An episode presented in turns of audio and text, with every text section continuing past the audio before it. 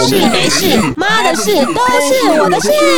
妈的，烘焙大师布莱恩老师来了。你曾经想过要移居到国外？你要先问问自己，是不是一个可以忍受孤独的人？如果不是的话，你要好好的考虑一下这件 事。什么东西都给我加酱油，不用所以担那心时候对，就是对我来讲，就觉得他们外国人对台湾的料理就是有一个味道，就是酱油味。这就所是以我为什么会从烘焙跳到花比较多时间去研究食材的原因。我对发现了解食材也很重要，不会对不要只是在技术上追求。大家好，欢迎来到妈的多重宇宙。今天，今天，今天真是不得了了， 因为我真的真的很很兴奋，而且我相信这一场的那个 podcast 绝对是老天爷送给我的礼物。为什么呢？因为我从来没有邀请到这么如此大咖而且远道而来的来宾。我今天邀请谁呢？大家一定想都没想到，我居然可以邀请到，就是在烘焙界话剧 A g a n 党的那个长期旅居加拿大的那个布莱恩老师。所以我们先用热情的尖叫声来欢迎布莱恩耶！ 你知道吗？上礼拜老师先让我讲哈，先让我讲哈。没 问题，因为就是上礼拜我就录了几场 podcast，然后我就跟我的朋友、妈妈朋友们说：“哎、你知道吗？下礼拜我要去。”就是跟一个很厉害的烘焙老师录 podcast，说谁谁，我说布莱恩，他大家的眼睛都瞪大，说怎么可能？你怎么可能会约得到他？为什么会有这个荣幸邀请到布莱恩老师？就是有一天我其实我是本人 Angela 妈妈本人，就是长期有在发 o 布莱恩老师的那个粉砖，晚上在睡觉前在滑滑。发现布莱恩老师要回台湾，然后他最近刚好有在做 podcast，然后就是有有发出讯息讯号说，哎、欢迎我回到台湾的时候有在做 podcast 的朋友，欢迎就是邀请他来上节目，然后可以聊聊食物。我说妈的，这不就是我想要的吗？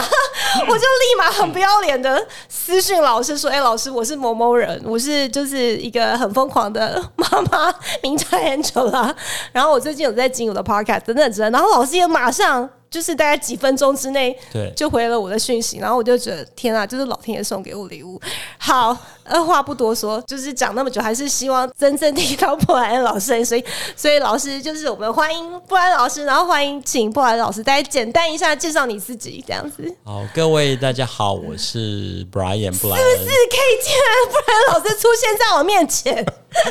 然后我是前几天才从加拿大回来，其实我每年都会回来台湾过年，然后除非疫情那三年回不来之外，去年回来的时候有很多很多的活动，对，那今年的话，活动比较少一点。然后我我本来就开始有意愿想要做 podcast。对然后我想说，以前在加拿大的时候，都一个人在地下室自己默默录音，这件事情实在是太无聊了。所以我就想说，如果有机会回到台湾，可以参加别人的 podcast 录音，就是被问问题，或是我想问别人问题，我们这个今天很方式多问题要问你。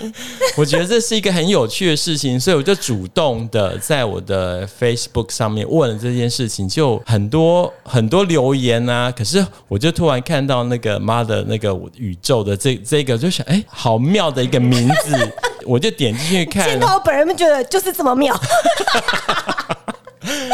然后我去看，然后我还特别去看了他们就是有有播放出来的那个节目嘛，嗯我就觉得哇，这聊的话题非常有趣，行我就啦，其实我很多剪掉了。 我就觉得诶对我要来上这个节目，所以我就来 了。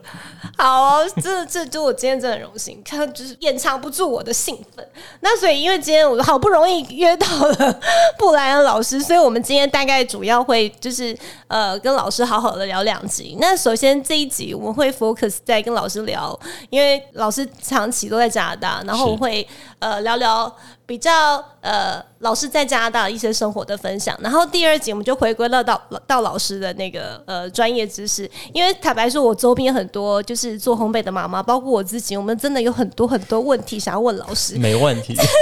上礼拜我去跟一个妈妈录的时候，她也是她自己很爱做烘焙，然后她自己的小孩也在从小她就把她送去参加各种烘焙的那个训 class，练对 OK 然后她现在好像呃国二，然后呃明年想要去英国参加一个蛋糕比赛，哇哦！对，然后我就说，哎、我要跟布莱恩录，他就说你怎么可以约到他？我说我也不知道怎么可以约到他，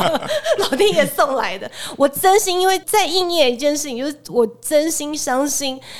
就是你一旦很认真、很确定你想要做一件事情，宇宙都会给你开路。你看，我这次做了这十几集，我从来没有想过，我居然有一天可以遇到布莱恩老师，而这且是点我非常相信。对，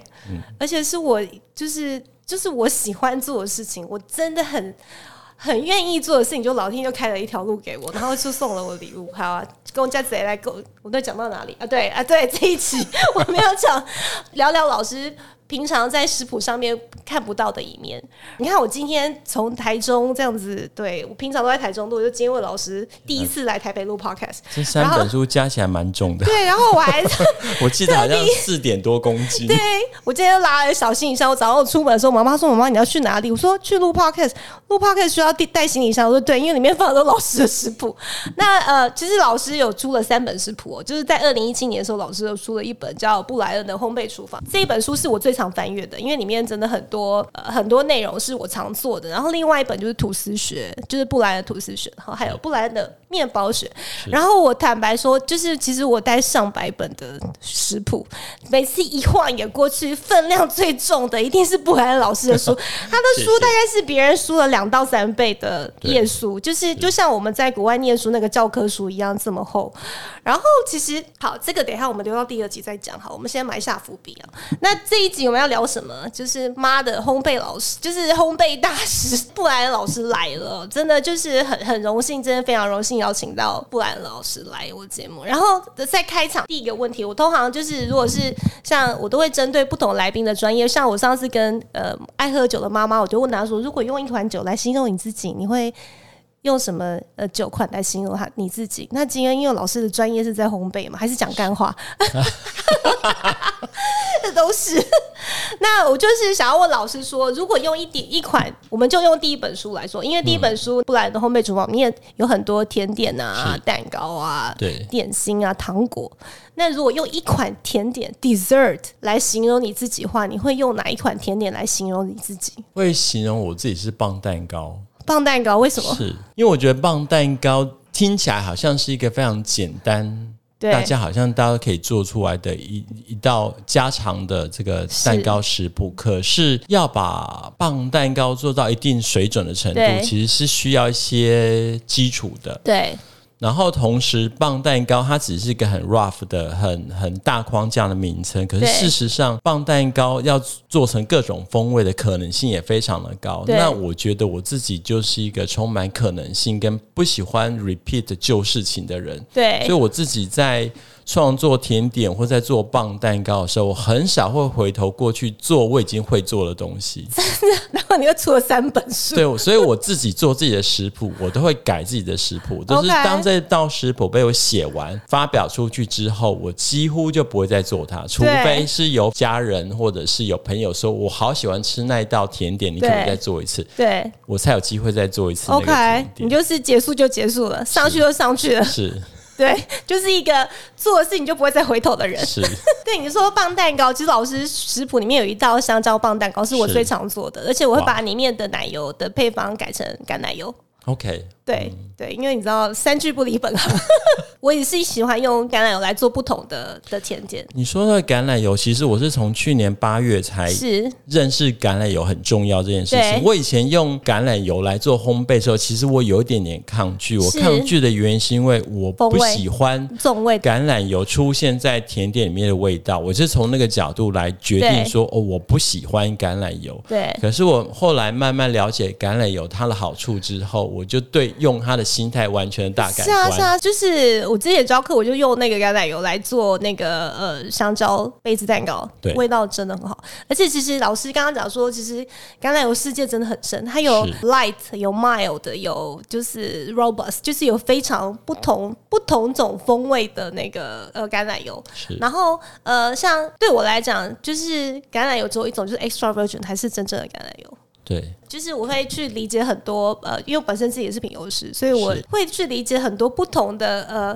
橄榄的品种榨出来的油，它是适合用在哪些甜点上面。。这个我要好好问问你之后对， 我们因之为后我都可以我交要流一好好下的。认识橄榄油，真对的对，这这这也是为什么当初我创业的初衷啦。我就是因为市面上很好的橄榄油真的很贵，可是我觉得应该要用一个比较合理的价钱了呃让每一个家庭都吃得起，可是你知道触动我去注意橄榄油的原因是什么吗是？什么？预防老年痴呆啊，是症啊，。是啊，没错。啊我真的是因为这个原因对，才让我决心好好去了解。我之前就觉得，哎、橄榄油就是不过就是一个料理的油，有什么好研究因？为为什么？因为里面有大量的呃 omega 九。对，单元不饱和脂肪酸，然后里面还有它有一个成分是可以活化我们脑波神经，是非常非常重要的元素。这所以就是我为什么会从烘焙跳到花比较多时间去研究食材的原因。我对发觉了解食材也很重要，不会对不要只是在技术上追求。我觉得了解食材的本质很重要。对，而且呃，食材又可以分成，就是比如说季节性不同季节性是，假设是同一个品种的干粮，它每年你吃到的风味都不会一样，对，这就是还蛮神奇的地方。对，好哦，好，就是老师觉得自己是是胖 pound 蛋 cake，糕那我觉得我如果讲我自己的话，我会觉得我是一个 apple pie，、哦就怎么是说它可以很酸又可以很甜， 它可以很软又可以很脆。 OK，对，然后我觉得苹果的香味是带可以带给人温暖跟幸福的感觉，所以我每次我朋友看到我就说，看到你好像就看到一棵苹果树一样，我就说嗯，好像是，我我记得我的食谱，所有的研发食谱里面大概有七到十道跟苹果有关对的食谱。对对，因为我有真的多很喜食谱。欢那个苹果的，就是就是香气，魁北克也是一个盛产苹果的，是对哦，因为哎魁北克以前是一个那个火山盆地嘛，是然后火山是因为排水性良好，是最适合苹果生长的，所以对魁北克有非常非常多的苹果品的种品种，这种非对常，多。好好好酷、哦。 就是其实相信，其实很多认识老师的人都其实还真正没有去看他写序的人，可能都不知道说为什么老师当初，我记得老师当初是一个呃化工，就是你是学化工的，是然后后来在广告业上班，对，然后后来你就跑去加拿大念语言学校，然后就不回来了，你妈妈气死没有没了有， 正正确的故事是这样，就是我我念是化工没有错，可是对我后来一开始的第一份工作，其实做的就是行销企划助理，就是是跟化工完全完全没有关关系系的。然后从那时候开始，我做做行销企划、广告企划这件事情，做了大概十几年。对，为什么会跑去加拿大？我去加拿大时，因为遇为了遇到真爱，，没有，那时候还没有遇到真爱。我在两千年的时候，我决定去加拿大进修。一九九九年四月，决定去加拿大进修，因为我觉得如果我想要把我的广告工作或企划工作更好，我应该有更好的呃语言能力。是我是一九九九年的四月去进修英文，然后当然是为了工作，当然是为了对工作。可是对也是因为去进修了英文，选了加拿大之后，才对我的职业生涯产生了非常大的改变。是就是是以前我的生活里面就只有工作，工作，连周末都去逛那个重庆南路，在买行销企划书，在看来研究各个品牌如何做行销。对。一直到我到了加拿大，看了加拿大人的生活态度之后，我觉得我不应该把我全部的生命都放在工作里面，所以我就完全改变了。我就对说，我既然很喜欢音乐，因为我以前是键盘手，我就 OK，觉得我应该花更多时间去听音乐，特别是周末的时候。对，所以那时候去加拿大进修的时候，给了我不只是学了英文，而是对我的人生观或工作态度有很大对很大的改变。然后之后回来继续做广告工作，直到广告做了大概十，我记得应该是十五年、十七年的时候，我觉得我有点厌倦了每天跟客户沟通，然后不对断不断被改的这件事情，我觉得我已经受够了。我想说，对，我好像不适合再做下去。对同时，我觉得年纪越大，你的思维的敏锐度会慢慢的降低，对然后你的年龄跟市场消费的，我们讲说主流商品可能会慢慢有点脱节。譬如说，你以前喜欢听流行音乐，可是随着年年纪渐长，你开始喜欢古典音乐，你就你就知道说啊， 我我好像越我来长越大了，我成 熟了，越来越脱离那个主流，那我就觉得好像自己是该时时候应该改变了。对，那有一个契机是后来为什么会决定到加拿大去的契机，是因为我跟我的前男友分手了。是然后我伤透了心，我觉得我一定要离开台湾去有一段时间，不要去看到我熟悉的事物对，所以我就决定去加拿大，对然后就遇到了我的制作人皮耶先生， 对，就是因为那样子才决定搬到加拿大去，就是决定就是要要旅居在那边是了，对。然后我记得就是呃，老老师有曾经有说，其实你到那边去念语言学校嘛，然后当时你英文超破，超火，然后你曾经有一，我记得我是听你 podcast，然后你说就是，其实你去坐下来点餐的时候，你明明就是那个 waitress 问你说你想要吃什么 sauce，你明明就想要吃 honey mustard，可是你跟你就是我只会 barbecue 这些英 文，要多惨。对，然后讲到这，因为其实像我也是大大学在美国念念嘛，然后我那时候高中刚毕业刚去的时候，其实对于高中女生来讲，去那边刚一个人跟老师一样，我是一个人到一个完全。人生陌生陌生的地方去，然后其实会有很多的其实文化冲击。像那时候讲一个很好笑的笑话，以前我就打电话给我妈说：“妈，我觉得我的室友都不洗澡。”然后后来她为什么都不洗澡？因为跟一个美国室友住在一起。后来我妈说：“不可能啊，不可能都不洗澡啊。”然后后来有一天我才发现，哦，原来我上的课都比较早的课，是外国人都习惯早上才洗澡。是，然后其实我都是我出门他才去洗澡，我明明就看他沐浴，可是我都晚上都没有看他洗澡，我都觉得对。然后我想要跟老师，就请老师分享说，哎，你在加拿大魁北克，它毕竟是一个呃讲法语的的那个是城市，是那你在那边有没有遇到让你觉得非常挫折，就是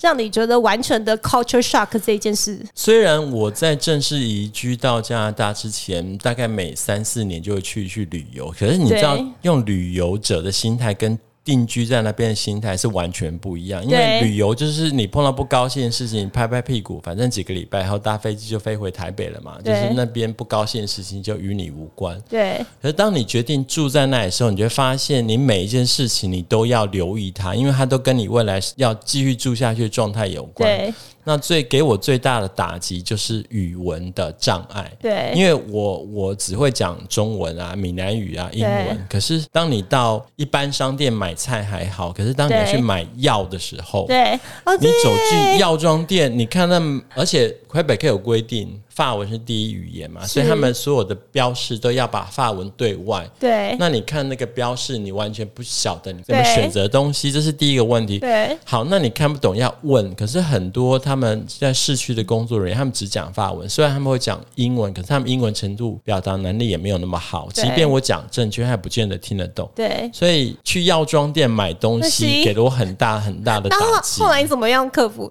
因为 Google 翻译那时候应该有后来我就请我的那个皮耶先生，就是对我要去买东西，特别是药妆店买东西，我请他跟我一起去。对然后慢慢我才熟悉了那个哦，原来这个药这一这一个药会摆在这个 i 哦，然后那个药会摆在那个 i 哦，对慢慢是这样才进入那个生活的状态里。对啊，到现在到你现在自认为你的法文 OK 了吗？然后我的 我的爸爸还是不行，可是那个心理上面的那个冲击，即便你不懂，可是你那个陌生感跟疏离感没有了。对，就所以是你大概五年，呃，我现在在加拿大住了大概十一、十二年，十二年了，那个那个消失大概是在住了五年之后，那个距离感才消失才的。才消失。嗯对，哦，后来呢？后来你就是，我记得老师后来也有在加拿大开一间店。对，你为都为什么会塔克派克要开店？而且我觉得华人要在那里开间店是一件非常不容易的事。是我因为要开那间店，你开是什么样的我？店？我本来是要开一家卖茶的店。我在做企划这个这个十几年里面，我曾经在一家专门做进口英国茶的 OK 公司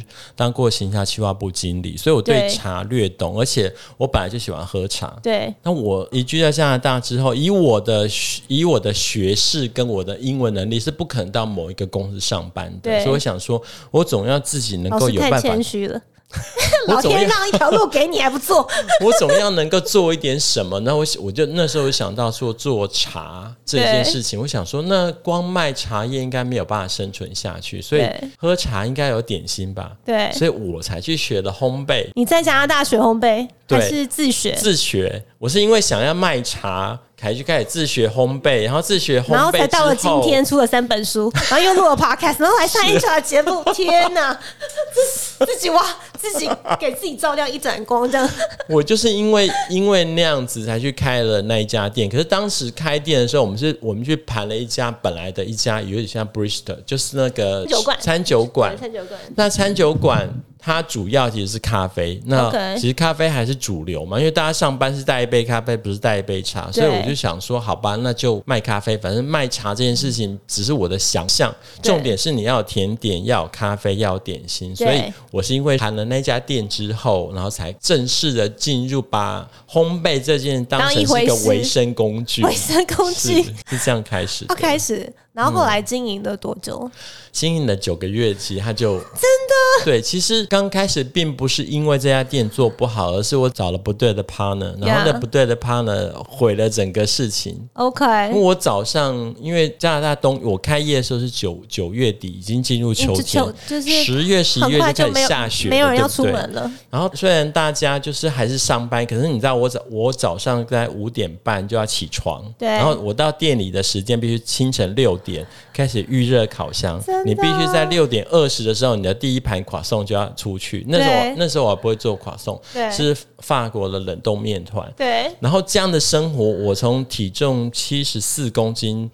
掉到我决定把店关掉时剩下六十四公斤，是假的，所以要要让一个人瘦成下去创业，是。 什么？这什么？这什么奇怪的理由？ 没有，真的，我当初创业的时候，我也是那半年，就是莫名的，你也没有吃比较少，可是对你的压力来了，对然后你的体重就莫名的掉，我然是一后天只有空吃一餐，早餐来不及吃，午对餐客人太多，终于知道到晚餐回到家已经累得只吃一点点又吃不下去。就是其实关掉，其实也没有舍不得，没有，我是关掉的时候我非常高兴，就就是觉得因为关掉了。然后刚好是接近皮耶退休的时间，那时候他距离要退休大概倒数三年的时间，然后我们就对决定离开蒙特利尔市区，搬到郊外，郊外然。后才住到我们现在大家在网 OK 络上看到我住的那个地方。我记得有一年，哎、我记得有带来。有一年，老师还把自己的那个，就是在加拿大家里附近的风景，然后做成一本阅历。对，是对，这真的是很 amazing。那老师就是在加拿大住这么久啊，是那我想要请老师跟我分享说，哎、你看这么多魁北，我觉得因为魁北克相对是比较内陆的是的那个城市没，错。就加拿大人他怎么看中国菜这件事情？呃，我我会说魁北克，他们心目中的中国就是中国料理，就是台湾 whatever，就是 Chinese food 是什么样最的？具代表性的吗？对啊我会说是左宗棠鸡。左宗棠鸡 sweet and 是 sour chicken，我不想为什么，因为我几乎到每一家，不管是偏，不管嗯是台湾的台式料理、中式，或者是非常呃，就是大陆的的料理。都对一定会有左宗棠鸡。那我对发现我几个朋友只要到中式料理店，几乎都会点这道菜。我也不晓得为什么这道对啊这道为菜什会么我莫名其妙成为中式料理的代 表的。而且它为什么叫左宗棠鸡？我还真的不知道， 我们要去 Google 一下。请大所家去以， Google 所以在一下魁北克现在有很多中国好的中国餐厅吗？有很多，可是并没有到好。并没有到好，并没有对啊，到一一好年就像我们就意大利人来台湾，他们觉得你怎么可以在那个披萨上面放猪血糕是怎么一回事？如果你经常去不同的中式餐厅吃饭，不管是中阶等级、高阶等级，或者在 food court 去吃，你会发现其实他们用的那个 sauce 都差不多。对，，然后讲到 sauce，我要就是我要一定要分享一件很有趣。那时候我还在念大学的时候，后来我自己搬到自己的 apartment 住，然后我就有自己的厨房啊，然后就可以做菜。然后有一次呢，我就邀请了我一群就是美国同学来我们家吃饭，然后你知道吗？我想说哦，有人要来我家吃饭，我一定要好好表现，就就煮了一整桌。结果你知道吗？我那些同学坐下来超没礼貌，真的超没礼貌，就坐下来就一开始问我说：“Angela，你有没有 soy？就是有没有 soy sauce？有没有酱油？”我煮了任何一道菜，他都都把我加酱油， 我当场都要哭了。我做这么好，就是做了花这么多时间做每一道菜，酸辣汤也给我加，什么东西都给我加加酱油。你不用所伤以心。那时候对，就是对我来讲，就觉得他们外国人对台湾的料理，他们就是有就是有一个味道，就是酱 油味。即便到今天，对我很多朋友认识我将近有十年时间，他们觉得只要我做中式料理，他们就会希望那个酱油罐要放在桌上。对我真的不懂， 我不懂，而且他们酱油是那种很 cheap 的酱油，我。我后来在中国就是在华人超市有是找到像台湾进口的，对像呃，譬如金兰啊，或者其他有的对没有的，他们才认为说哦，原来有这么好喝的酱油。他们而且以前的酱油就是很可怕的，可能就是化学酱油啊，对是就是化学黑酱黑油，就是是二十分钟可以酿造做出来，不要说酿造，哦因为台湾其实酱油，哦，前年我在跟朋友聊，其实台湾的酱油为什么也有一瓶小小瓶三百多块的，一瓶三十块也有，就是然发后酵哦的就是价发值嗯酵的时间跟那个、呃，就是整个制成的不一样，是所以真的，我就常常会觉得这就是这几年会觉得要吃到身体里面的东西，我真的对自己好一点。这也是为什么呃，后来我当妈妈了之后，才花很多时间在做菜，包括在做烘是焙，然后才你看才有在发了老师，然后又默默的就这样。买了三本，就收集了老师三本食谱哦。是嗯然后，其实我想要跟老师聊聊，就是你在长期在加拿大，然后每个人都有自己心目中有都有自己的灵魂食物，就是救赎自己灵魂的食物。我们嗯讲所谓的 comfort food，那对你来讲，你的 comfort food 是什么？我的 comfort food 应该是，就是比如，说你跟皮耶吵架，我就是只要吃到我 comfort food 我就爽了。 我觉得应该是粥诶、就是清粥粥、白饭、清粥。所以你可以在加拿大有就是会常常做这一道给自己吃，还是只有就回来台湾才应该是是说我在呃几年前常做，可是最近年纪渐长之后，发现我应该降低淀粉转成糖的这个摄取量，特别是变成粥之后，所以我现在降低频率很多。一我以前一周至少都会煮两到三次，现在大概一次而已，一次哎、是你说用电锅嘛，就是。没有就是用瓦斯炉煮。真假丢是用瓦斯炉煮很很容易那个超回答哎、不会，我技术很好。哦，好啦，烘焙老师当之无愧。 你想要知道我看分 food 吗？我看分 food 是什么？看分 food，、哦我最喜欢吃大肠面线。哦，这个有难度，要自己做对，出来有难度。我以前只要就是我自己如果常就是出差，然后回来台湾，第一件事情就是要再远都要去买一碗好吃的大肠面线。我就只有那那那一碗大肠面线才 能救赎我就疲惫的心灵。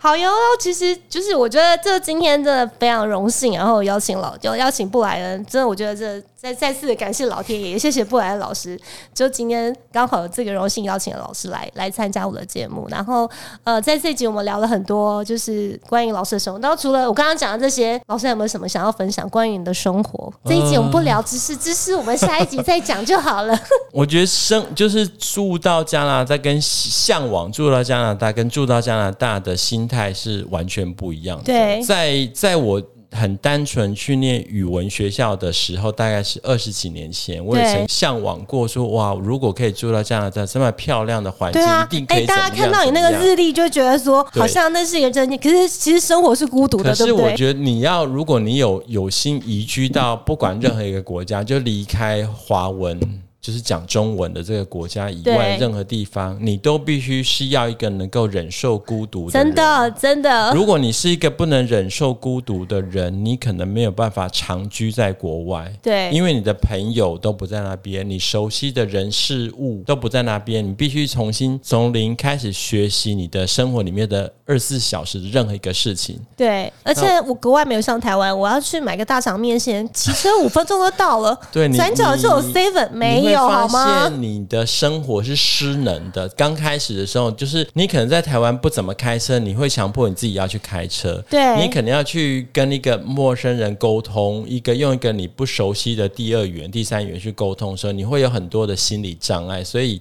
如果有你曾经想过要移居到国外，你要先问问自己是不是一个可以忍受孤独的人。如果不是的话，嗯，要好好的考虑一下这件事。 因为其实这几年还蛮多那个流行这种，就是我现在周边很多大学生的朋友，他们都会想要呃大学毕业，他们都会做一件事情，就去打工换宿。就是这这件事情在加拿大有很流行吗？并不流行，因为一般打工换宿会选择到加拿大的人并不多。并不第一个是因为他的工作机会其实没有想象中的多， OK，然后第二个原因是因为可能不够好玩，不够好玩。嗯，对，我因为觉就是得工作嘛。是啊对不够好玩。所以就像老师这样，我刚刚我们同时讲一件就是孤独两个字，是因为像那时候我刚刚到美国去念大学的时候，就是去超市买了两桶水，然后要自己就是因为到时候人生地不熟，然后也忘记自己因为宿舍在哪，因为就像在走迷宫一样是。我当我提了那两桶水的时候，我就告诉我自己说：好了，我的苦日子来了，什么都要 靠自己了。